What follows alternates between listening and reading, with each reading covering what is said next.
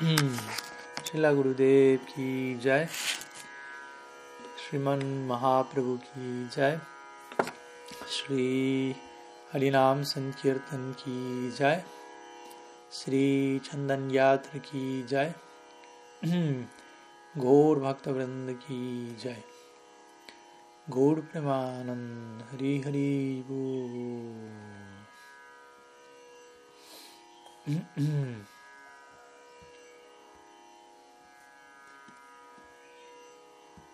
Ok. Mm. Muy buenos días a todos. Pranam desde Carolina del Norte y una vez más nos encontramos para nuestro encuentro semanal de Istagosti, intentando nutrir nuestro proceso con preguntas relevantes a, la etapa en la que nos encontramos y reconociendo nuestras dudas de tal manera que, que las mismas puedan, siendo resueltas, nutrir nuestra fe. El solo hecho de reconocer ciertas dudas o cierto nivel de desconocimiento que podemos tener en relación a algún tema, ya de por sí es algo completamente favorable. Y por otro lado, el hecho de presentar tales dudas, tales consultas, por otro lado, incrementa la favorabilidad, por decirlo de alguna forma, la humildad, la honestidad de nuestra presentación. Y eventualmente, si tales dudas, preguntas son, son resueltas sobre la base del Shastra, eso nutre nuestra fe y no de una manera general, sino Shastriya Shrata, el tipo de fe que, que nuestros Goswamis, que nuestra escuela nos recomienda desarrollar. Lokiki Shraddha más bien tiene que ver con fe desarrollada sobre la base de convención social, por decirlo así, no sé, mis ancestros adoraban a tal deidad y yo crecí contemplando eso y yo también continúo adorando a tal deidad porque mis ancestros lo hacían, pero sin tener demasiado conocimiento de qué tanto eso está basado en el Shastri, por qué y cómo, etc. Entonces es un nivel de Shraddha, pero el nivel de Shraddha al que somos invitados a desarrollar es Shastri Shraddha, tener fe en lo que el Shastra declara. Por lo tanto, una y otra vez se nos menciona Shabdi Parichanishnatam. Sri Guru debe ser experto en Shraddha para poder resolver las dudas del discípulo citando la revelación y de esa manera animar al discípulo mismo a, desarrollar su fe sobre la base de la revelación. Entonces, ese tipo de fe es el que nos va básicamente a llevar, a transportar a lo largo de nuestra trayectoria devocional hasta la meta última. Sri Krishna Prem, que en última instancia es el rostro último de una fe perfectamente eh, trabajada, desarrollada sobre Shastra, sobre la revelación como, como fundamento. Entonces, básicamente el, espíritu de este tipo de encuentros es ese, reunirnos y poder eh, indagar, presentar nuestras dudas, nuestras, nuestras consultas, nuestras necesidades de, de, escuchar más acerca de algún tema en particular e intentar eh, servir esa indagación, por decirlo así, eh, invocando Shastra y desde ese lugar nutrir nuestra fe en contacto con el mensaje revelado, el mensaje divino. Entonces, dicho eso, vamos a comenzar y vamos a invitar a quien desee y a quien quiera que tenga una pregunta, una consulta, algún tema, a compartirlo vía chat y eventualmente lo estaremos abordando. Por el momento no, no he recibido ninguna consulta, pero tengo algunas consultas que me han sido enviadas en estos días o días atrás, por lo que voy a comenzar con, e, con ellas y luego si hay alguna otra consulta desde ya la, iremos abordando. Entonces voy a comenzar con una pregunta, como mencioné, tengo algunas preguntas enviadas un tiempo ya por los devotos de Brenda Bhumi en Brasil. Y todavía quedan algunas preguntas de ellas pendientes, así que comenzaré con la primera de ellas y en tal caso vamos intercalando con, con otras preguntas si es que alguno de ustedes tenga alguna. Entonces, la primera pregunta voy a compartirla aquí para también que ustedes la puedan ver. Dice. ¿Cuál es la propuesta nirvana del budismo y su diferencia con la realización de Brahma Jyoti? ¿Mm? Espero que se entienda la idea. ¿Mm? ¿Cuál es la propuesta que el budismo entrega en la forma de nirvana o la meta última que se aspira a alcanzar en dicha escuela? Y por otro lado, ¿qué diferencia hay entre ese objetivo, alcanzar esa meta? ¿Qué, qué diferencia en cuanto a experiencia hay? entre el nirvana de la escuela budista y Brahma Jyoti o lo que llamamos Brahma Sayuja, el logro de uno adentrarse, si se quiere, en Brahman y perder el sentido de, de individualidad allí. No perder la individualidad, de acuerdo a nuestra escuela Gaudiya, hace dos días hablamos de ello justamente estudiando el Brahma Stuti de que la realización de Brahma Jyoti para nosotros no es la misma noción que la realización de Brahma Jyoti que tiene Sankaracharya. Mm. Podemos comenzar por ese lado, ya que hablar de uno básicamente es hablar del otro. Mm. Técnicamente, en un sentido, prácticamente no hay demasiada diferencia en cuanto a, a la experiencia subjetiva de aquel que ha llegado a, a, esa plataforma, si se quiere, llamémosla Nirvana, llamémosla Brahma Sayuja. De hecho, Mahadev, Shiva, en, los Puranas, él se dirige a Parvati, un famoso verso, que también es citado en el Chaitanya Charitamrita, donde se dejan claro quién es Sankaracharya, cuál es el trasfondo de Sankaracharya, quién es el expositor central de la doctrina Advaita Vedanta, la doctrina de no dualismo radical y digo radical porque nuestra escuela también maneja una noción de no dualismo. Achintya Bhed Abed. Abed significa no diferencia o no dualismo, Advayam. Srimad Bhagavatam dice: Tatvam yad jnanam advayam, brahmeti paramatmeti bhagavaniti shabdete. Un aspecto de la ecuación de Achintya Bheda Abeda Tattva es unidad absoluta, pero diversificación dentro de esa unidad, sin que se pierda esa unidad, sin que el absoluto pierda su condición como absoluto no dual. Porque en última instancia, tattva, de acuerdo al Bhagavatam, la realidad, tattva, es advaigyan tattva. Es advaigyan, básicamente conciencia no dual. Entonces, no estamos en contra del no dualismo, pero simplemente estamos presentando una doctrina en la que el no dualismo, la realidad no dual, pero en última instancia hay lugar para diversidad sobre el cimiento de esa no dualidad. Por otro lado, la doctrina de Sankaracharya es no dualismo radical, que significa, en última instancia, la realidad es no dual en todo el sentido de la palabra. No hay forma, no hay variedad, no hay identidad, no hay nada aparte del uno, por decirlo así, aparte de Brahman. Brahma Satya Jagan El mundo es falso, todo es falso, excepto Brahman. Entonces, en ese sentido, su propuesta, Advaita, de, su, noción de Advaita Vedanta es concebida como no dualismo radical. Entonces, quien propone esto nuevamente es Sankaracharya, quien es Mahadev mismo, Shiva. Entonces, él, Shiva, Mahadev, comparte a Parvati el propósito y el trasfondo de su descenso como Sankaracharya, lo cual al mismo tiempo vamos a ver arroja luz en cuanto al tema de la pregunta, ¿no? ¿Cuál es la diferencia entre budismo y Advaita Vedanta? Básicamente las, respectivas metas de ambos. Entonces el verso dice Maya Vadam Asat Chastram Prachanam Bodhamochate Maya Iba Bihidam Devi Kalo Brahmana Murtina. Famoso verso, citado por Mahaprabhu también acuerdo a Krishnadas Kaviraj Goswami. Entonces aquí Mahadev se está dirigiendo a Parvati, o oh Devi, Mayaiva Vihitam, Devi, Devi. Kalo Brahmana Murtina, en la era de Kali, Kalo, Brahmana Murtina, voy a aparecer en la forma Murtina de un Brahmana. ¿Y, qué, y, cuál es el propósito de ello? Mayavadam Asat Shastram. Voy a esparcir la doctrina también conocida a veces como Mayavad Aunque técnicamente hablando, los seguidores de, de Sankara no se definen a sí mismos como Mayavadis, pero es un término que está en el Shastra y que podemos utilizarlo. Mayavad significa aquellos para quienes todo es Maya, excepto Brahman, obviamente.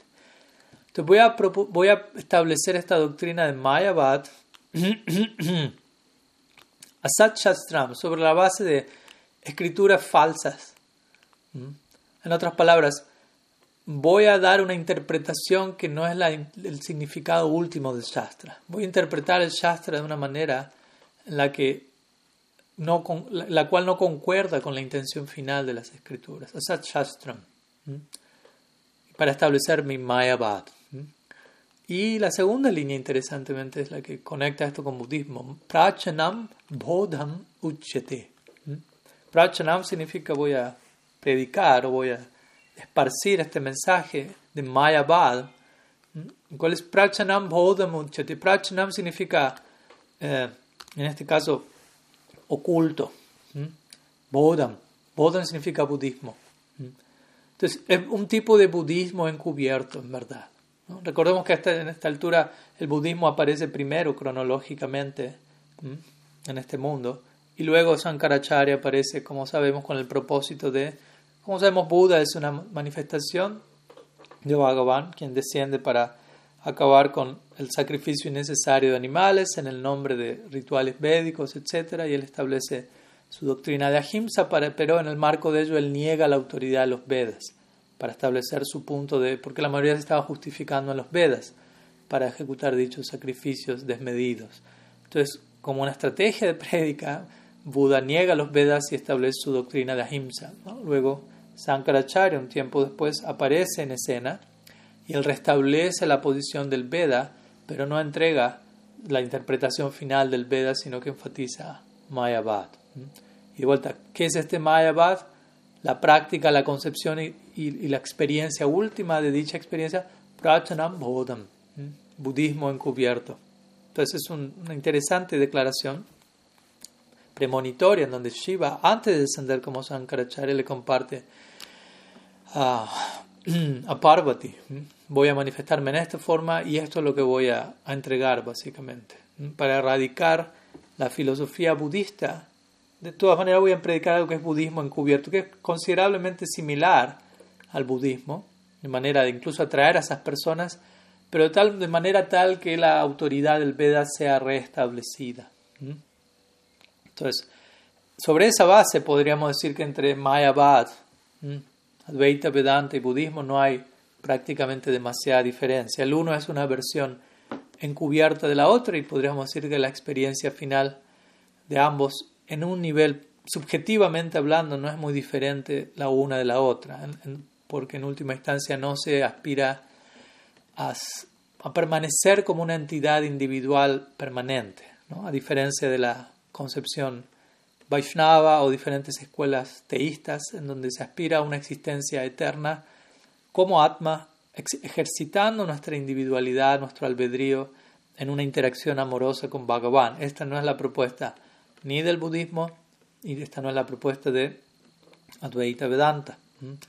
Por ejemplo, los, budistas prácticamente la doctrina del budismo, obviamente hay muchas ramas del budismo e incluso podemos hablar de ciertas escuelas teístas dentro del budismo que son más bien una excepción a la regla general, pero en términos de regla general el budismo básicamente es una doctrina atea, aunque interesantemente muchas veces las personas lo, lo conectan con espiritualidad, pero técnicamente ellos hablan de anatma, no, existe atma. El budista únicamente ve materia en constante flujo y transformación, básicamente. ¿no? E intentan eliminar lo que ellos considerarían la, la malinterpretación de creer que somos individuos. Nirvana, justamente, vana significa bosque, como Vrindavana, Nirvana. Vana significa bosque y Nirvana significa trascender el bosque o hacer a un lado el bosque. El bosque en este caso se refiere al samsara. Entonces Nirvana aspira a salir del bosque de la ilusión. Pero hasta en el, nivel de que la, el sentido del ser queda extinguido, o básicamente ellos consideran no hay ser en última instancia.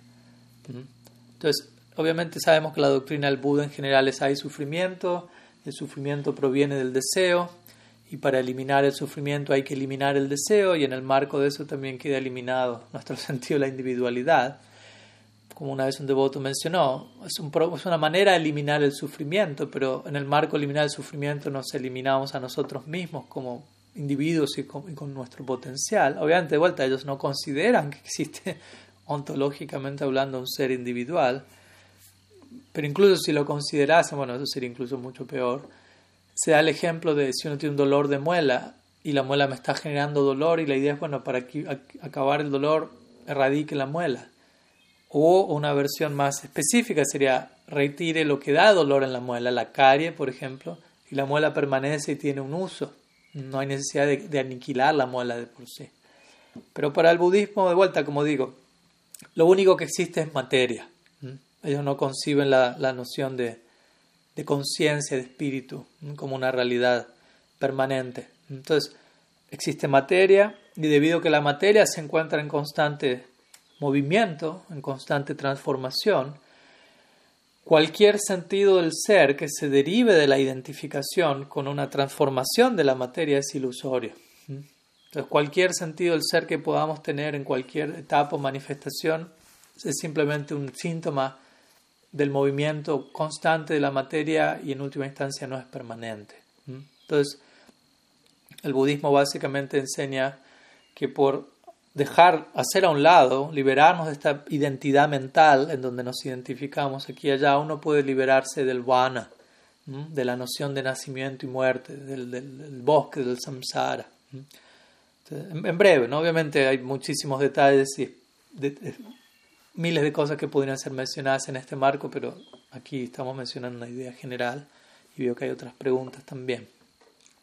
Por un lado tenemos el budismo enseñando ello. Por otro lado el hinduismo en general, sin hablar directamente aún de Advaita Vedanta, el, el, hinduismo, perdón, enseña que aunque la, la materia se encuentra en constante movimiento y transformación, estamos de acuerdo con ello, la conciencia existe como una categoría ontológicamente separada que no se ve en verdad tocada por la materia y la conciencia es, como a veces se diría, el testigo, quien está observando dicha transformación y estando en ilusión quien está, digamos así, promoviendo el, show del samsara que continúe.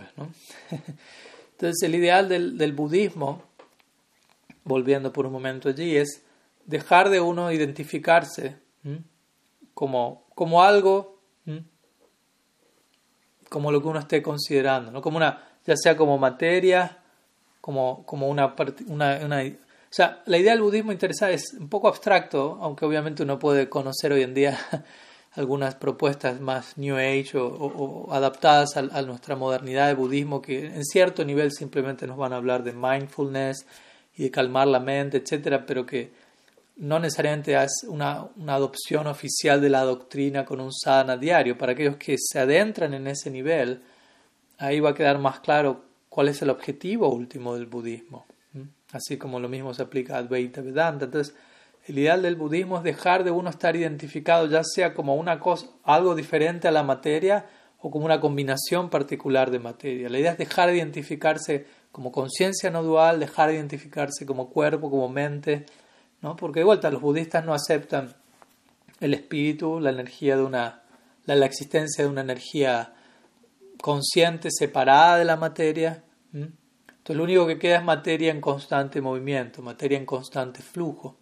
Entonces en ese sentido, siendo que ellos no, no, no, conciben otra idea más allá de eso, el nirvana del budismo, lo que nosotros como Gaudias, porque la pregunta es en este marco, consideraríamos es que el nirvana del budismo es algo que a veces se conoce como prakriti nirvana. Mientras que por otro lado podemos hablar de un brahma nirvana. Krishna el Bhagavad Gita utiliza este término. Lavante brahma nirvana. Risayashina kalma sahachina dvaida yatatmaha. Sarvabhuta hite rata. Brahma nirvana lapyate. En el verso, en el capítulo 5, creo que verso 25. Krishna habla de un Brahma Nirvana, o el, Nirvana del Vedanta, el, el Nirvana del hinduismo. Porque Nirvana, como digo, significa ir más allá del bosque, trascender samsara, mukti, si lo queremos poner en otros términos. Entonces existe el, nirvana espiritual que, al, cual aspira el Veita Vedanta, pero el, nirvana del budismo, siendo que no concibe la existencia del espíritu, obviamente si yo, mi sambanda, por decirlo así, es, no existe nada aparte de materia, entonces mi, mi avidea o mi práctica va a estar empujado, nutrido por esa sambanda, por esa noción de que lo único que existe es materia, por lo tanto no, no voy a alcanzar una meta última diferente a cómo yo estoy orientando mi práctica. Si yo practico mi, mi, sadhana con una orientación de vida que es no existe la conciencia, el espíritu, lo único que hay es materia, obviamente la meta última a la que aspiro y que alcanzaré no es necesariamente, precisamente, trascendental. Entonces allí se conoce como Prakriti Nirvana. Entonces, para, para el, seguidor del Vedanta, más allá de la escuela, a la que uno pertenezca, la, la, noción budista de nirvana, prakriti nirvana, tiene más que ver con una especie de fundición en la materia, no fundición permanente, pero alcanzar un estado de prácticamente inconsciencia, siendo semejante a la materia inerte, y probablemente encarnar en formas tales como una roca, minerales, ¿no? o un árbol, formas que no están precisamente caracterizadas por un notorio, una notoria exhibición de, de conciencia, aunque hay una jiva allí. Sabemos que en las diferentes especies de vida hay, hay distintas especies de vida, por lo tanto hay jivas allí porque hay vida, pero en las distintas especies de vida hay diferentes niveles de cobertura, siendo la vida humana la forma en donde la conciencia sale a la superficie mucho más que en cualquier otra especie, animal, vegetal, mineral. Entonces, en ese caso, de vuelta, la noción de Prakriti Nirvana tendrá más que ver con alcanzar una situación, aunque ellos no hablen técnicamente de me quiero volver una piedra o un árbol, la orientación de su práctica va a corresponder con ese tipo de experiencia, con ese tipo de destino. Entonces, básicamente esa es la, la noción, ¿no? O, el logro del budismo en términos de Prakriti Nirvana. Y en términos de Brahma Nirvana, ya que la pregunta tiene que ver con Brahma Yoti el logro de Brahma Sayuja, en un sentido la experiencia no es muy diferente, aunque lo sí lo es al mismo tiempo, porque si alguien nace como piedra, árbol, etc., no permanece allí por la eternidad, ya que ese logro es prakriti, es material. Mientras que si hablamos de Brahma Nirvana, Brahma Sayuja, esto es considerado en el Bhagavatam como mukti, como liberación, como una situación permanente. Liberación de todo tipo de, ilusión y pleno foco en Brahman, en el aspecto no determinado del absoluto. Que existe, el absoluto se divide en tres, como dijimos: Brahman, Paramatma y Bhagavan. Y algunas personas, por determinada asociación y samskaras recibidos en dicho sangha, se ven inclinados en esa dirección, a obtener Brahma Sayuja a, perder el sentido de la individualidad y residir en Brahman para siempre. Es una situación permanente, no hay caída de allí. Pero como dijimos, y lo que el Bhatan establece una y otra vez es, para lograr eso, uno debe abocarse a la práctica de Gyan, pero en cierto punto de su práctica necesita mezclar su práctica de Gyan con Bhakti porque como el Bhattan lo establece y Shiva Goswami ve muy claramente lo establece en su Bhakti Sandarbha, todas las prácticas que no sean Bhakti dependen de Bhakti para entregar sus respectivos frutos, sea esto karma, gyan, yoga. En cierto punto, Bhakti necesita entrar en escena para dar resultado a la práctica. Si, alguien hace eso, va a alcanzar esa meta. Entonces, por ejemplo, alguien que aspira a Brahma Sayuja, en este caso se, conoce como un Brahma Badi, va a ocuparse en Gyan, eventualmente va a mezclar su práctica con Bhakti, luego va a rechazar Gyan, que es de la naturaleza de Sadhvagun, y va a entrar en Brahma Sayuja, en donde su, pero sin ofender Bhakti, aceptando que existe Bhagavan, aceptando que existen estas diferentes manifestaciones del absoluto, pero estando atraído en esa dirección. Entonces, en ese caso, esa persona puede obtener ese logro permanente. Ahora, si alguien adopta Gyan, en la, forma en la que los seguidores de Sankaracharya lo hacen, donde consideran la forma de Bhagavan es ilusoria, Bhakti es algo temporal, etcétera, etcétera, se considera que se termina cometiendo una ofensa a Bhakti y por ende no se invoca a Bhakti para que guían de fruto y esa persona cae de la plataforma donde se esté en Gyan. El Bhagavatam menciona esto en el décimo canto. Los devas están orando. Segundo capítulo. Yenera bindaksha vimukta vaninas toyashabhavada vishuddha budaya ruhya krichena parampadam tata patyanta donadrita yusmarangraya. Básicamente allí se habla de alguien que alcanza la condición de jivan mukti, en donde se está en este cuerpo prácticamente liberado, pero únicamente falta, lo que, lo que resta es abandonar este cuerpo que constituye el prarabdha karma de uno el karma que ha fructificado en la forma del cuerpo que uno tiene, y en, el momento de abandonar el cuerpo uno obtiene videha mukti, la liberación ya libre de ese prarabdha, libre de ese cuerpo, atyantika mukti, liberación final. Pero si antes de abandonar el cuerpo, ese gyani que alcanzó jivan mukti ofende bhakti, cae de esa posición, dice este verso del Bhagavatam. Aunque esa persona se considere liberada, esa persona cae de allí. Entonces no quiere decir que caiga alguien que haya alcanzado Brahma Sayulya, sino alguien que está en este cuerpo, en este mundo, habiendo llegado al nivel de Jivan Mukti, pero haya ofendido Brahman. Pero aquel que alcanza Brahma Sayulya, ya para culminar, la experiencia subjetivamente hablando es básicamente, no hay experiencia técnicamente hablando. Aunque hablamos de experiencia, el punto es que en Brahma Sayuja no hay un sentido de la individualidad, no hay un sentido de alguien más. Para que exista experiencia tiene que haber alguien que tiene la experiencia y alguien o algo que es experimentado. Pero si esa diferencia no existe y no existe en Brahma Sayuja, entonces no podemos hablar de experiencia de por sí.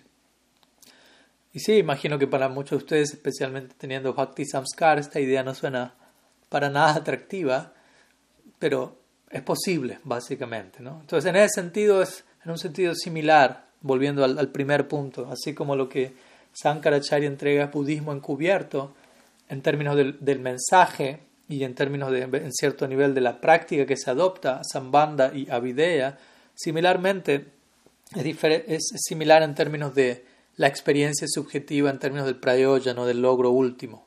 Aunque el logro último es diferente, ¿no? en el caso del budismo, Prakriti Nirvana, el caso Advaita Vedanta, Brahma Nirvana, un caso es temporal, tomando formas como piedra, mineral, etc., otro caso es permanente, entrando en Brahma Sayuja. La experiencia subjetiva en ambos casos es prácticamente no experiencia. Entonces, básicamente algunas eh, ideas en relación a, a, esta pregunta en particular. Uh, veo que hay algunos comentarios, quizás son algunas preguntas, bueno, la mayoría son saludos. Buen día. Uh, aquí hay una Pregunta de Hari. Vamos a continuar con esta. Él dice, ¿podría pensarse que el pancha, en el Pancha Tattva Mantra cantado al finalizar cada ronda en conexión con la aspiración a Nitya pero el nombre Sri Krishna Chaitanya hace referencia a Nimai como sannyasi? El Pancha Tattva Mantra tiene entonces más conexión con los pasatiempos manifiestos de Nimai y desde allí hay una conexión con Nityananda, con Nityanavadvip, perdón. Sí, interesantemente, hace quizás 10 días, 2 semanas máximo, un devoto me, en, Kansas me hizo exactamente la misma pregunta. No, no, no, fue en una clase en vivo, pero fue, fue luego de una clase. ¿no?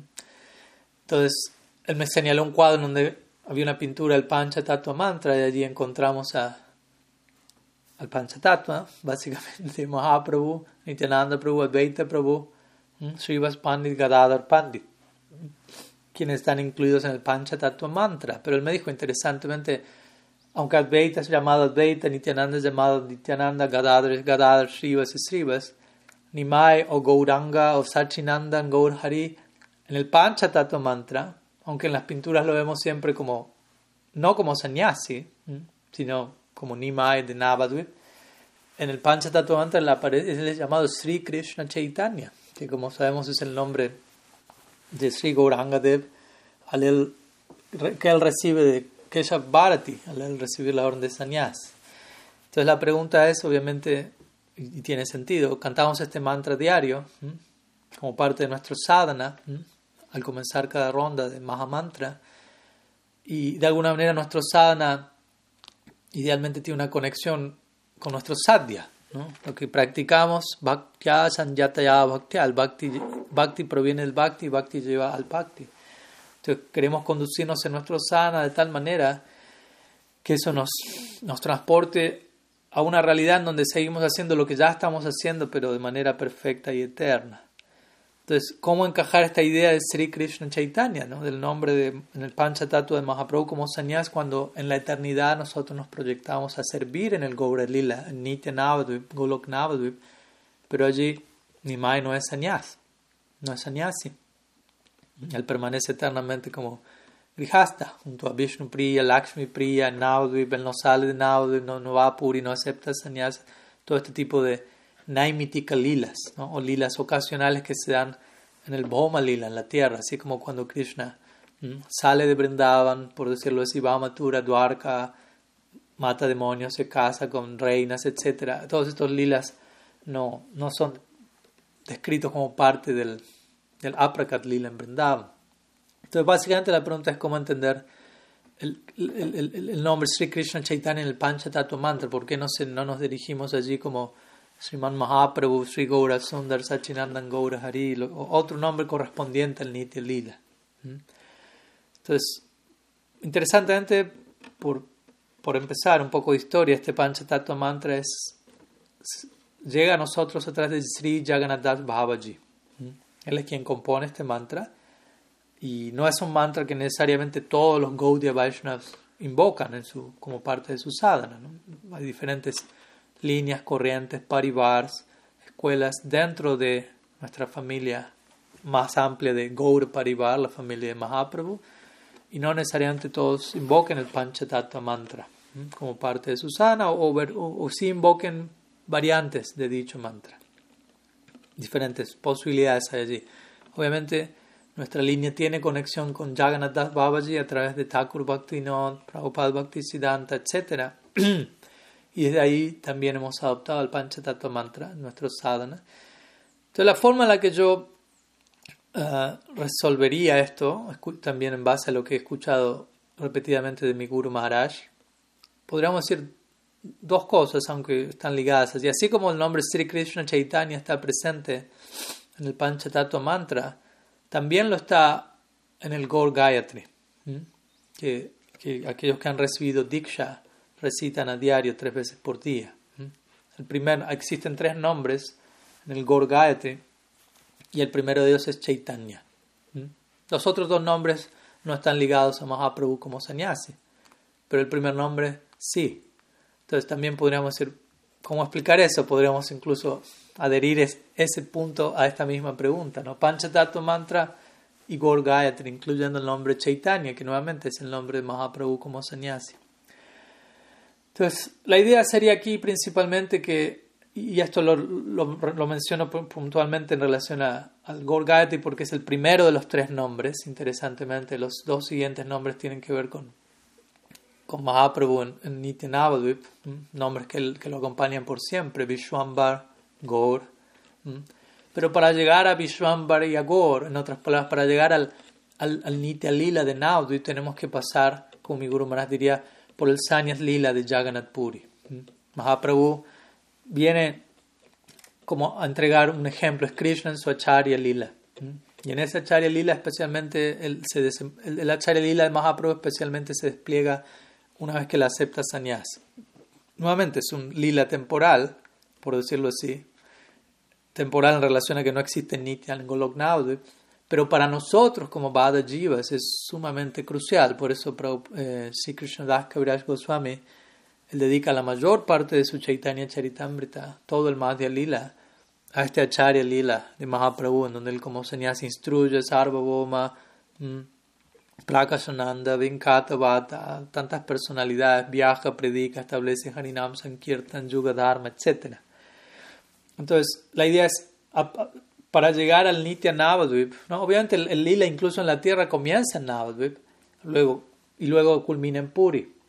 Pero el lila en Puri está apuntando de regreso a Navadvip. ¿no? Si entendemos debidamente lo que Mahaprabhu está haciendo, el sadhana que él está realizando y cómo él mismo se conduce ejemplarmente en su práctica, todo ello apunta para nosotros como sadhakas al logro final de Golok Navadvip. ¿no? Nuestro logro final no es Jagannath Puri.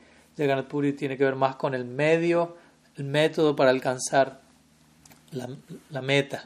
Entonces, de ese lugar podríamos decir, primeramente se invoca el nombre Chaitanya Krishna Chaitanya, ya sea en el Gayatri como el Panchatattva Mantra, ¿no? enfatizando la necesidad de atravesar el Madhya Lila, el Acharya Lila, el Sanyas Lila de Sri Chaitanya Dev, si es que deseamos llegar sanos y salvos, por decirlo así, a Golok ¿no? Al, al, destino último que nos espera en relación con, con Sri Gaur Sundar.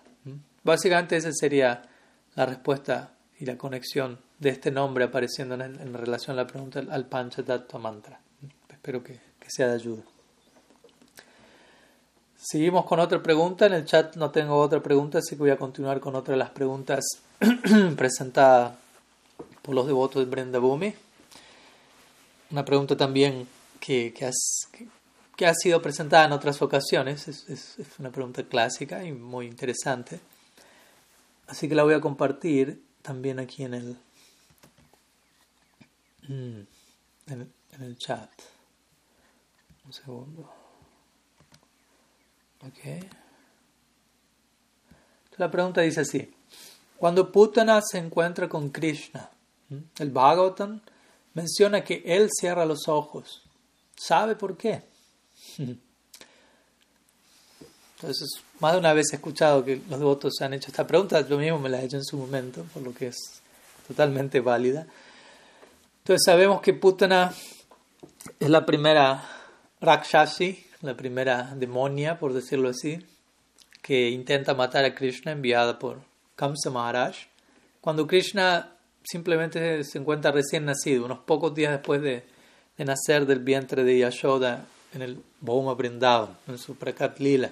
Entonces sabemos que cuando Putana se acerca intentando matar a Krishna, no vamos a entrar en todo el detalle del Lila, pero ya sabemos que es una Rakshasi no precisamente hermosa, pero debido a sus poderes místicos como Rakshasi. Los Rakshasas tienen sus, su, su, su, tecnología sutil. Ella se, se, presenta tal como si fuese una Lakshmi, ¿no? mientras que todos los Brajavasis quedan cautivados por su belleza, etc. Entonces ella se, se acerca donde Krishna como si fuese una nodriza, una madrastra, y, le ofrece, e intenta darle de beber su pecho, que sabemos está envenenado, con la intención de matar a Krishna, etcétera, etcétera.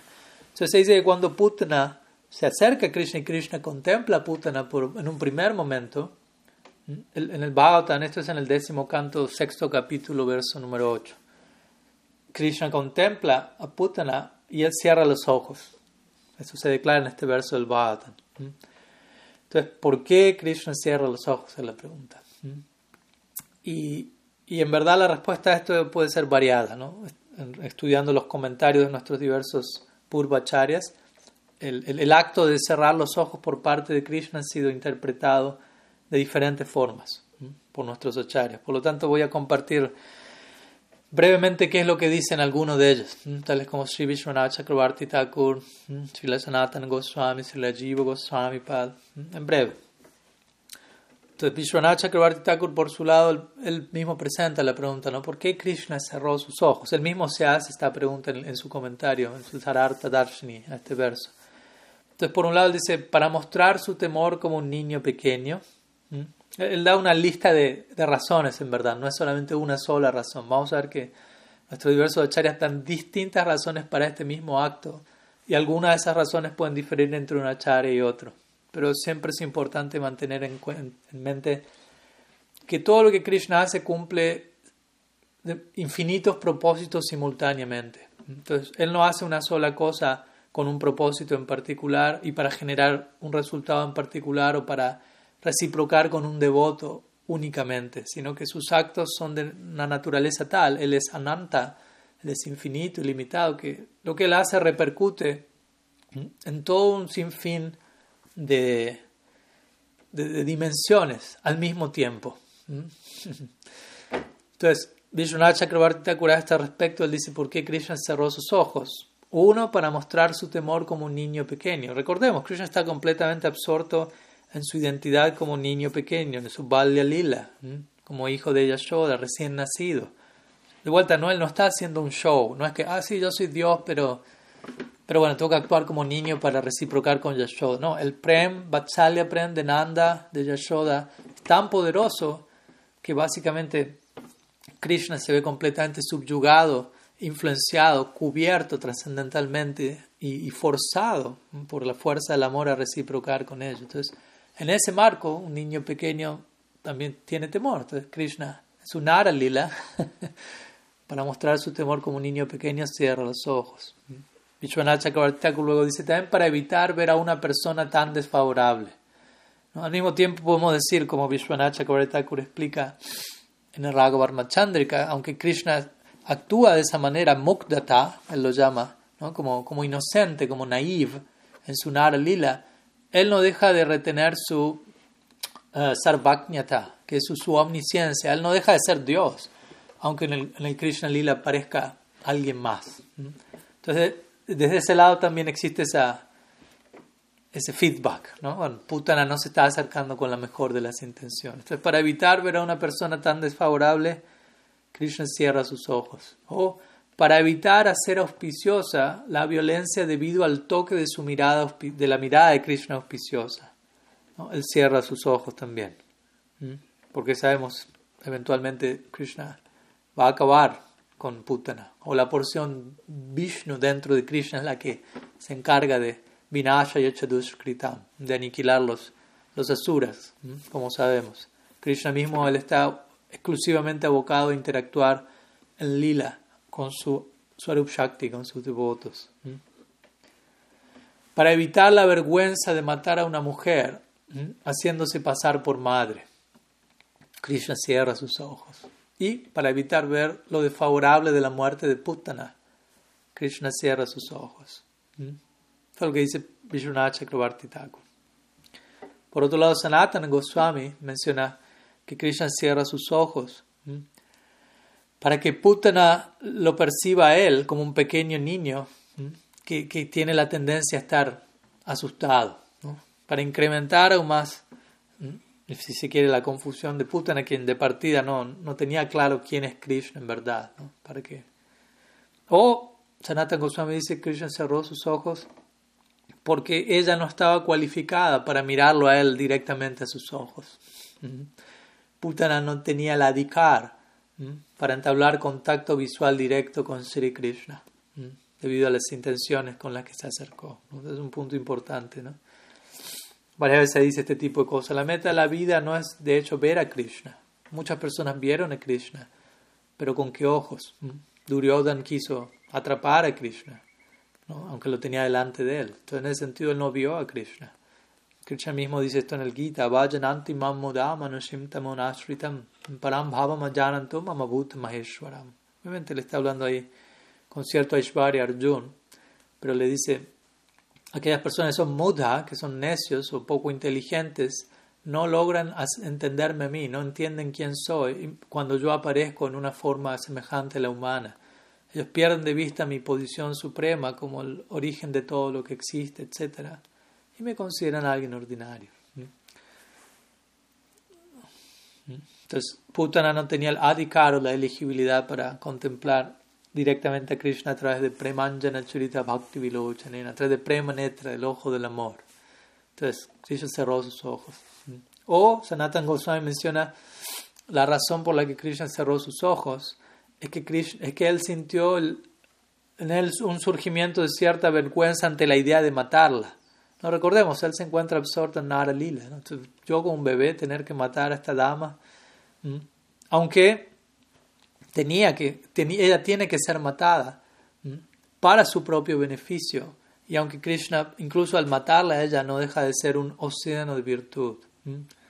Kalaniti, Gunaniti, que es, un océano de las, de, las más artísticas cualidades. y como sabemos, aunque Krishna como dice aquí Sanatan Goswami, Krishna tiene que matar a Putana y eso va a ser para el beneficio de ella. Kutam ikyam sayapaya tatonyam kambandayalum sharanam brajema. Famoso verso recitado por Uddhav. en donde él dice, ¿cómo alguien puede rendirse a alguien que sea más misericordioso que Krishna? No existe esa persona. ¿no? Putana se acercó con la intención de matarlo a él, y como Krishna reciprocó, posicionándola en Vatsalya Rasa. No puede haber alguien más misericordioso. Si la Jiva Goswami, por su lado, menciona que Krishna eh, cerró sus ojos para que Putana percibiera que cuando era niño él era propenso a tener miedo, o para evitar ver a semejante persona, o para no agredirla con su mirada, siendo ella tan canalla, por decirlo así. Similares ideas a las previas, para evitar la vergüenza de matarla, aunque iba a haber beneficio en ella, y para evitar la horrorosidad, horrorosidad de, su muerte. Baladev Vidyabhushan dice algo similar. Dice que Krishna cerró sus ojos para evitar, anticipando lo terrible de su muerte. De vuelta, en última instancia, la meta última es totalmente gloriosa, pero en el transcurso de ello existe este elemento de algo terrible. ¿no? Y Baladev Vidyabhushan también dice: Krishna no quería sentirse avergonzado todavía siendo que ella se había vestido como una madre. ¿no? Todavía no había mostrado su, identidad como Rakshasi. Entonces, en resumen, Srila Prabhupada en su significado da también una especie de resumen de estas ideas. Y él menciona que algunas personas dicen que Krishna cerró sus ojos porque él no quería ver el rostro de Putana. Obviamente, cuando dice algunos dicen, se refiere a otros comentaristas. Krishna no quería ver el rostro de Putana, quien había matado a tantos niños y quien ahora se acercaba para matarlo a él, porque Putana ya había matado muchos niños previamente. Luego Prabhupada comenta que otros mencionan que Putana dudó en llevar el bebé a su regazo porque algo extraordinario, extraordinario perdón, estaba siendo le dictado a ella desde dentro. Entonces, como con la intención de, de confirmar eso, Krishna cerró sus ojos de forma que Putana no se no se asustase más bien, como de la idea de tranquilizarla a ella, en ese sentido. Otros, Prabhupada menciona, interpretan este verso pensando en que Krishna apareció para matar a los demonios, como dijimos, Vinashaya Chaduskritam, Paritranaya Sadunam, para proteger a los devotos. Y el primer demonio a ser matado es ella, una mujer, y de acuerdo a las reglas védicas, matar a una dama, o a un brahmana, o a una vaca, o a un niño, es está estrictamente prohibido. Pero como decimos, Krishna está obligado a matar a Putana. Y debido a que una dama, matar a una dama es prohibido de acuerdo a la ley védica, él cerró sus ojos, no podía hacer otra cosa más que ello. O, si no, otra interpretación es que Krishna cerró sus ojos, dice Shela Prabhupada, debido a que él simplemente tomó a Putana como siendo su, su madrastra que viene a darle su pecho, y el niño cuando está bebiendo la leche materna generalmente está con sus ojos cerrados. Entonces vemos que hay diferentes posibilidades y razones. Y todas ellas son posibles, es el punto, no es cuál de todas ellas es la correcta. Y esto lo vemos una y otra vez en los comentaristas.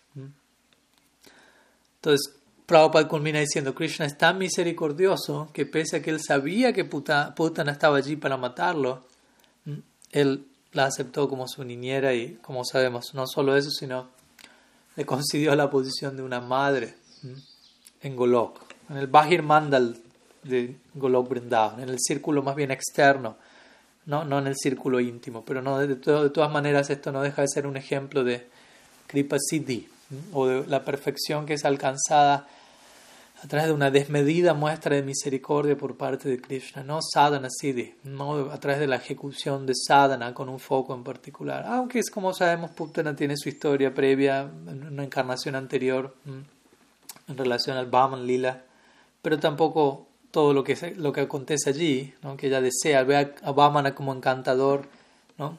pero luego ella ve como Bhamana engaña a Bali Maharaj y Putana estaba ligada, relacionada con Bali Maharaj. Eh, creo que era su hija o su hermana, una de las dos, creo su hija. Y cuando ella ve como Vamana debe engaña a Bali Maharaj con los, los tres pasos, ella dice, quisiera matar a ese, niño. Aunque previamente dijo, es tan encantador, me gustaría tenerlo como, como mi, mi hijo. Entonces, se mezclan estos dos deseos y aparece como Putana, teniendo a Krishna como hijo en su regazo, pero queriendo matarlo. pero como digo, no es que ella está ocupada en un sadhana específico para alcanzar esa meta. Entonces, el logro de Putana entra en la categoría de, de Kripa Siddhi. Entonces Entonces, una vez más, ¿no? el punto importante aquí, a enfatizar, entre otros, es Krishna se encuentra plenamente situado en su Balya Lila, no actuando como, como niño. Vishwanath Chakrabarti Thakur siempre gusta citar una de las famosas oraciones de Kunti Devi, en el octavo canto del primer, el octavo, perdón, eh, capítulo del primer canto del Bhatan, donde ella le ora a Krishna con una mezcla de Aishwarya y Madhurya, diciéndole, querido Krishna, cuando Yashoda tomó una soga para intentarte atar, porque tú habías cometido una ofensa o te, habías comportado mal, tus ojos temerosos, perturbados, quedaron inundados de lágrimas, las cuales limpiaron, quitaron el, el, delineador, digamos así, el kajal que, que acompañaba tus ojos, y tú estabas atemorizado, aunque el temor personificado te teme a ti. Contemplar esta situación me desconcierta por completo, dice Kunti Devi. Apanasam Sritim Goram, Nama Vivasogrinam, Yad Viveti Swayam Bayam, dice el Bhagavatam. El temor personificado le teme a Krishna, pero aquí Krishna le teme a Yashoda en el Damodar Lila. Y él no está actuando, él no está haciendo un show, eso es real. en fin, algunas ideas sobre, sobre por qué Krishna cerró sus ojos cuando Putana se acercó a él. Vamos a continuar. Eh, aquí veo algunas preguntas en el chat, así que vamos a, continuar con alguna de ellas. Una pregunta de Kali Yuga Pavana. No me apareció la pregunta entera, Kali Yuga Pavana. Si puedes ver, aquí estoy compartiendo la, la primera parte de la pregunta y si puedes compartir el, resto. O vamos a hacer una cosa, por mientras voy a otra pregunta que hizo, está haciendo Carolina Fesa y, tú, mientras tanto, me envías la otra, la otra parte de la pregunta. Carolina hace la siguiente pregunta. Hace un tiempo usted mencionó que Vajan es la perfección de Archana. Entiendo que hay otros niveles en etapas previas a esa perfección. ¿Podría, por favor, mencionar algunas ideas al respecto? Pues, cuando mencionamos que Vajan es la perfección de Archana, de vuelta, hay formas de referirnos a todo esto, ¿no? Son términos, eh, términos sánscritos y sobre todo con cualquier palabra en general tenemos que examinar el contexto y, de acuerdo al contexto dicha palabra puede cobrar un significado u otro y esto se aplica más que en ningún otro caso al, idioma sánscrito, el cual depende necesariamente del contexto, como más de una vez lo mencionamos. En sánscrito una oración, las palabras en una oración pueden estar en distinto orden y la forma en la que uno va a hacer sentido de eso y entender qué quiere decirnos esa oración es comprendiendo, analizando el contexto en el que se encuentran. el contexto lo es todo en un sentido. Entonces, digo esto porque palabras como vayan o archana pueden significar diferentes cosas o pueden referirse a lo que la otra palabra se refiere dependiendo del contexto. Entonces, Archana puede ser Vayan, Vayan pueden ser Archana, o también podemos referirnos a Archana como la perfección de Vayan, si entendemos la palabra Archana como, como un tipo de adoración más de tipo formal, si se quiere, un tipo de adoración en donde, por ejemplo, la deidad es adorada, o sea, a veces dice, bueno, Archana significa adoración a la deidad y, y la perfección de, de Archana es Vayan. Ok, ¿qué significa eso? Porque personalidades como Rupa Goswami, Sanatan Goswami, ellos también adoraban, ejecutaban a Archana, adoraban a, Govindaji, a Madan Mohan, y ellos estaban completamente situados en el reino del Vajan. Ellos son nuestros principales referentes en, ese término. Entonces, el punto es, había Archan, pero su Archan era completamente lleno de Vajan. Entonces, ¿qué significa Archan y Vajan en ese sentido? De vuelta, cuando digo Archan es la perfección de Vajan, pues de vuelta, Archan es Siddhi. Está el contexto también, la perfección de Archana. Como mi Guru Maharaj diría, la perfección de Archana es cuando la edad comienza a hablarle a uno. Cuando la edad comienza a danzar ante uno, cuando Krishna, Shirada Mahaprabhu, quien sea que esté en el altar, comienza a relacionarse directamente con nosotros, como Mohan lo hizo con Sanatan Goswami al pedirle un poco de sal y tantos otros lilas al respecto. Por el momento la edad no reciproca en ese nivel porque nosotros no nos estamos acercando con ese nivel de de entrega, si se quiere, con ese nivel de disposición a darnos por completo a lo que la deidad desee. ¿Mm? Como mi Guru Maharaj diría, tenemos el altar, lo abrimos un rato al día, atendemos la deidad, pero cuando ya la deidad está a punto de hablar y a pedir más cosas, cerramos el altar y continuamos con nuestra vida de alguna manera no del todo conectada a lo que ocurre en el altar. Pero eventualmente el altar, obviamente, se, ha de ser establecido en nuestro corazón y la, la adoración se vuelve continua allí dentro. Entonces, Archana, en un sentido, si Archana es la perfección del Vayan, entonces en ese caso Archana se refiere a una adoración más de tipo formal, a una, o a una adoración podría ser como la, que se describe en el, en el Srimad Bhagavatam, en donde se caracteriza al Kanishta, al Prakrita Bhakta o al Kanishta Bhagavat como aquel que archaya, archaye, archaye, archanam archayame baharye, mm, prakrita bhakta smritaha. Se me está yendo la tercera línea. Chanyesu, Dvisatsu, etc. Bueno, el punto es aquel que adora la edad, pero no logra ofrecer debido respeto a otros Vaishnavas y ni siquiera a otras entidades vivientes, esa persona es considerada un Prakrita Bhakta, un devoto, pero todavía de naturaleza inferior, o un devoto materialista, a veces se traduce esta idea. Entonces, es un tipo de archana, pero no es un tipo de archana muy sustancial, muy profundo. Mientras que vayan significa, si queremos hablar de vayan como la perfección de archana, nuevamente, un tipo de estándar en donde en donde básicamente consagramos cada átomo de nuestro ser para el placer del, del, objeto de nuestro afecto. Realmente estamos inmersos en esa realidad a nivel interno, incluso aunque por fuera estemos interactuando con este mundo. Es posible. Por ejemplo, el, el, el la definición del Uttam Bhagavat, del Bhagavatam, habla de que el el, Bhagavata está viendo a todo en Krishna y Krishna en todo. Yamam pasyati sarvatra sarvam chamai pashyanti. Eso no significa que esa persona está en todo momento viendo a Krishna apareciendo delante de él atrás de cada entidad, porque si no, no podría operar interactuar con el mundo. Y vemos que grandes personalidades que eran Uttam Bhagavatas se relacionaban con, con el mundo. Pero ellos tienen esa visión, pueden tener, y tienen esa visión ocasionalmente. Entonces, allí tenemos la perfección del valle, ¿no? completa inmersión en esa realidad interna, completa consagración del ser, no tanto haciendo a Krishna parte de mi agenda, sino intentando ser parte plena, no parte, dar todo nuestro ser sarvarta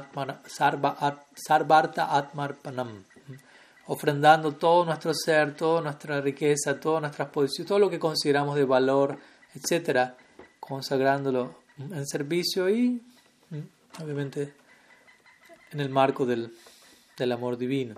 Entonces, en relación a otros niveles en etapas previas a esa perfección, en verdad esto es otra forma de hablar de, de, las diferentes etapas del bhakti. ¿no? Podemos hablar de entre Srada y Prem, en donde uno también comienza con un tipo de práctica más de tipo formal, o en cómo nuestro Ajata Ruchi Raganuga Sadhana Bhakti gradualmente evoluciona a Jata Ruchi Raganuga Sadhana Bhakti, donde al comienzo, aunque pertenecemos a, la escuela de Raga Bhakti, porque eso es lo que Mahaprabhu vino a entregar al mundo, Raga, Barma, Raga Marga Bhakti Loki Korite Pracharan, en un comienzo nuestro raga no es tan raga, por decirlo así, no tenemos demasiado eh, apego, demasiado fervor devocional en seguir los pasos de los habitantes de Braj. Todavía no tenemos ni siquiera demasiado conocimiento de, de, cuál es el humor de tales habitantes. Entonces necesitamos gradualmente educarnos al respecto, exponernos a esa influencia,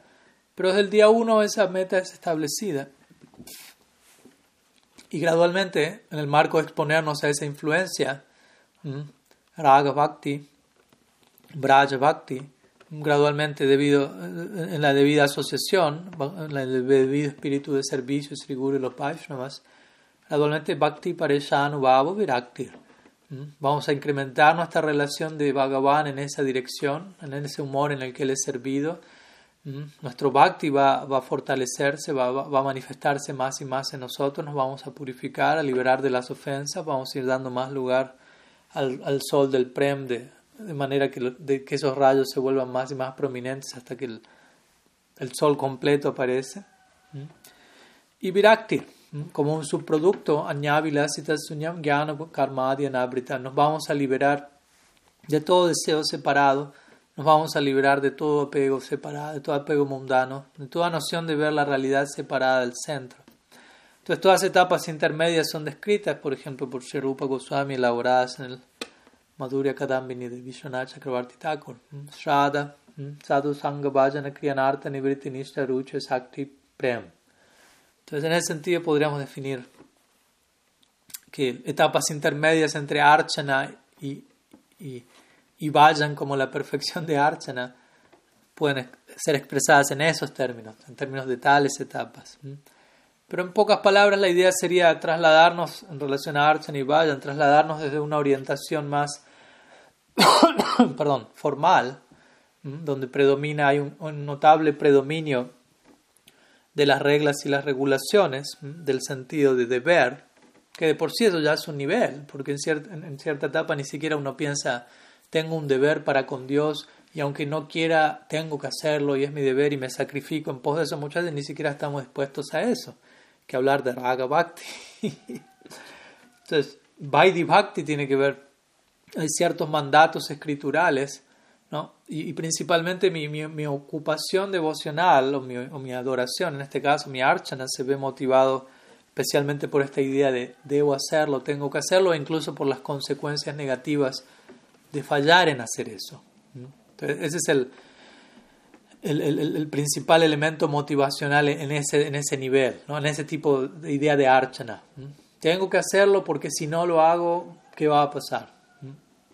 Y gradualmente, como digo, el tipo de, de, abordaje hacia, hacia la adoración en términos de, de vayan no es tanto una idea de adoración, porque como sabemos, en Vrindavan Krishna no es adorado. En eh, Narayan es adorado como Dios.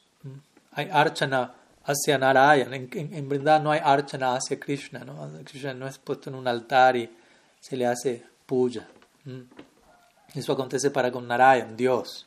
Krishna es amado en términos de Dasa, Sakya, Vatsalya, Madhurya, etc. Entonces, gradualmente tiene que quedarse este, y de vuelta no es de un día para el otro, como digo, es gradualmente, eso puede tomar considerable tiempo, considerables vidas, dependiendo de qué tan seriamente nos abocamos a, nuestra práctica. Entonces nuestro archana va, nuestra adoración va, va a ir siendo alterada en términos de motivación. Externamente estamos haciendo lo mismo, de eso esa es una de las características centrales de Raga Bhakti, que es seguir los angas de Vaidhi Bhakti.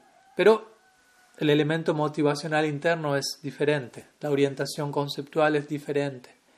Entonces gradualmente se va a ir dando esa modificación, vamos a sentirnos más y más atraídos hacia, la, hacia, la, hacia la noción de, de, de, afecto que existe en Brindavan, hacia, hacia la psicología Brajavasi y obviamente la extensión natural, orgánica de ello en la forma de Golok Naudvip, que es otro capítulo, pero el mismo capítulo al mismo tiempo. Y, gradualmente, de acuerdo a los samskaras, bhakti samskaras recibidos de los sadhus que principalmente influyen en nuestra vida, vamos a descubrir una especial afinidad en una dirección en particular y, y eso tiene que ser puesto a prueba y tiene que ser corroborado en la forma de también perder afinidad hacia otras cosas que no tienen nada que ver con esa afinidad central y eventualmente desde ese lado vamos a ir conduciendo nuestra práctica con un foco más y más específico. ¿no? Externamente de vuelta sigue la adoración, sigue el canto, sigue el estudio, el vago, etc. Vaishnav Seva, pero la meta última alcanzar se va volviendo más puntual y por lo tanto nuestra práctica se va volviendo más puntual, más específica también. Entonces, básicamente eso, algunas ideas al respecto.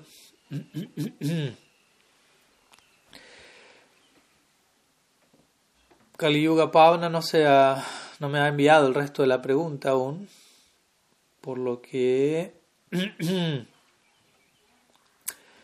voy a continuar con otra pregunta de las que me han enviado desde Brasil, las voy a responder un tanto breve ya que prácticamente ya, ya corresponde culminar. Le pediría a Kali Yuga Pavan en ese caso si puede eh, para el la próxima semana, próximo martes, enviarme la, la pregunta completa y voy a culminar con abordando brevemente dos preguntas enviadas por los devotos en Brenda Bhumi. Te voy a compartir la primera de ellas. Ah, a ver, aquí para que la puedan leer. Ok, dice así. Siendo que Krishna no entra en contacto con la materia, ¿por qué se tiene en cuenta la calidad y el estado de las cosas que son ofrecidas a él? ¿Mm? Se entiende la idea, ¿no? O sea, Maya Shakti, otra manera de hablar de la materia, es un Shakti de Bhagavan, pero Krishna no entra en contacto directo con él. Krishna, en otras palabras, Krishna no cae en Maya, lo cual comprometería su, su, su, posición como Dios. ¿no? Habría todo un gran problema teológico, ontológico allí. Entonces, Krishna posee este Shakti, pero él no se ve afectado por él mismo. ¿no? Varias veces hemos hablado en clases previas, ¿no? Maya Shakti se, sirve a Krishna desde una distancia, se la describe como una sirvienta avergonzada, la función que tiene que cumplir, y se describe a Vishnu activando Shakti con su mirada de, de reojo, no, no, de una dirección, de una manera directa, etc. Toda una simbología queriendo dando entender, a entender, él no se ve afectado por ello. Entonces la pregunta es, si él no entra en contacto con la materia, ¿por qué se tiene en cuenta la calidad y el estado de las cosas que son ofrecidas a él? ¿no? Nosotros ofrecemos a Krishna una preparación, llamémoslo así, ofrecemos boga y se recomienda trate de conseguir buenos ingredientes, etc. Y la pregunta es, pero si Krishna no entra en contacto con la materia, ¿por qué se da esa consideración? Mm. En última instancia, lo que Krishna consume es el, el bhakti, de la ofrenda. Como diría mi Guru Maharaj, la dieta de Krishna es en base a bhakti. Él, él, eso es lo que él toma en la ofrenda. Y para eso obviamente podemos referirnos a, al famoso verso del, del Bhagavad Gita que dice ah, Patram pushpam phalam tuyam yomi bhaktya prayachati tadaham bhakti upaharitam ashnami prayatatmana. Krishna dice hoja, flor, fruta, agua, ofrécemela pero con amor y devoción. Entonces, materialmente, en términos de materiales, él pide lo que sea, hoja, flor, fruta, agua, pero dos veces la palabra bhakti está allí, dando a entender, eso es lo que yo como, de eso me alimento. Entonces, ¿por qué tanto énfasis en, en la calidad externa del material? Bueno, yo diría principalmente porque la mayoría de nosotros no tiene demasiada devoción. Entonces, en ese sentido, muchos de nosotros no tenemos el gran bhakti para ofrecerle a Krishna, con lo cual él queda plenamente satisfecho. Entonces, en el marco de uno preocuparse por conseguir los mejores ingredientes para la ofrenda, es una manera de ocupar nuestra mente en un contexto devocional, una manera de expresar nuestro bhakti exhibiendo esa preocupación. De vuelta, no es tanto algo que Krishna necesita, pero es algo que nosotros necesitamos y que va a, maximizar nuestro bhakti, ¿no? Como cuando se dice, bueno, pero ¿por qué hay que darle, ofrecerle un diezmo a Dios si Dios no necesita nuestro dinero? No, pero nosotros necesitamos ofrecerle nuestro dinero a Dios. Nosotros necesitamos soltar parte de aquello que, a lo que estamos apegados en, en servicio divino. Entonces, básicamente el principio aquí sería similar. Porque obviamente encontramos ejemplos extremos. Das Goswami consumiendo comida rancia y uno puede decir, bueno, eso no era muy buena calidad de prasad, o la esposa de Vidura ofreciéndole a Krishna cáscara de plátano, ella no estaba preocupada por la calidad de, la ofrenda, ¿por qué? Porque había tanto bhakti que ella quedaba completamente superada por todo ello y, y Krishna quedaba completamente complacido porque él se alimenta únicamente de bhakti. Pero nuevamente en este verso del Bhagavad Gita que mencioné está la palabra prayata atmanaha, prayata atmanaha que se refiere, la ofrenda ha de ser realizada por alguien prayata atmanaha, que esté en, conciencia pura. De vuelta la pregunta es qué tanto en conciencia pura nos encontramos y qué tanto en la etapa en la que nos encontramos preocuparnos por conseguir, eh, por tener en cuenta la calidad y el estado de lo que ofrecemos va a sumar a nuestra conciencia pura, a nuestro proyecto de conciencia pura. principalmente esa sería la idea.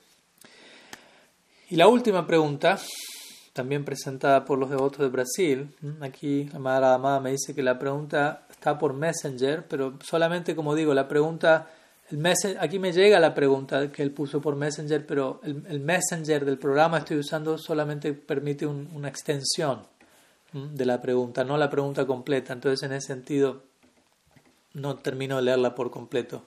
Y le pediría que para la, la semana próxima la reserve y me la envíe en dos partes, la pregunta, ¿no? en dos partes para yo poderla leer por completo, en dos secciones diferentes de mensajes. Aquí ya vamos con la última pregunta enviada por los devotos de Brenda Bhumi, que dice en el Srimad Bhagavatam, el primer canto del Bhagavatam, capítulo 3, son todas las personas... Ah, perdón, voy a compartirlo también para aquellos que quieran tenerlo allí. Ah, a ver, un segundo. Ah.